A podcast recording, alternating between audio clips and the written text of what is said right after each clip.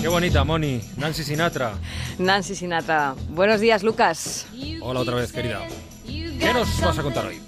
Pues no lo sé, no tengo ni vale. idea. Tú puedes.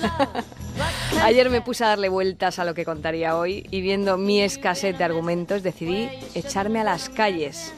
Me calcé no las botas, como diría Nancy Sinatra, sino las zapatillas y me fui a caminar en busca de la inspiración. These boots are made for. Y la encontré, la inspiración y la expiración. Me dediqué a respirar el aire limpio del campo, pero mi imaginación seguía yerma de ideas a pesar de los muchos estímulos que encontré a mi paso.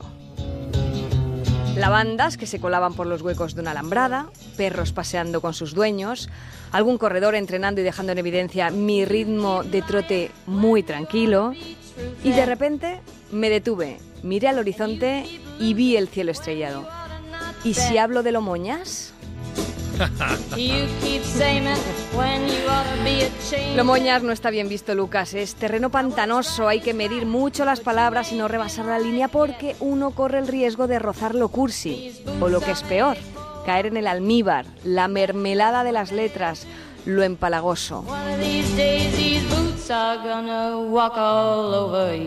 Así que ahí seguía yo sin saber de qué hablar, pero finalmente me atreví.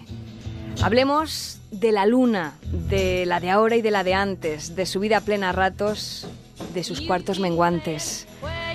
Hablemos del mar, de su marejada cuando uno se olvida de que sabía nadar.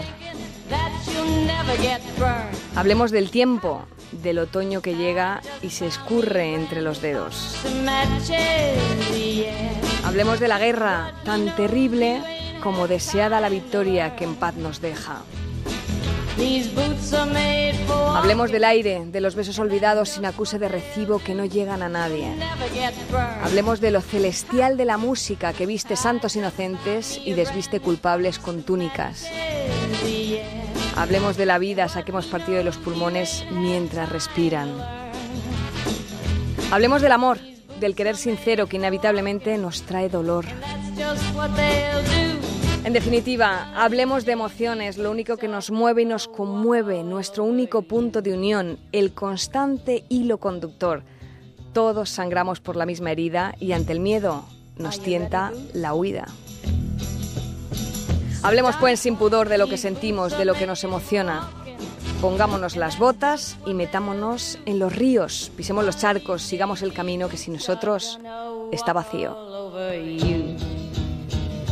Feliz fin de fiesta, Lucas. Feliz viaje.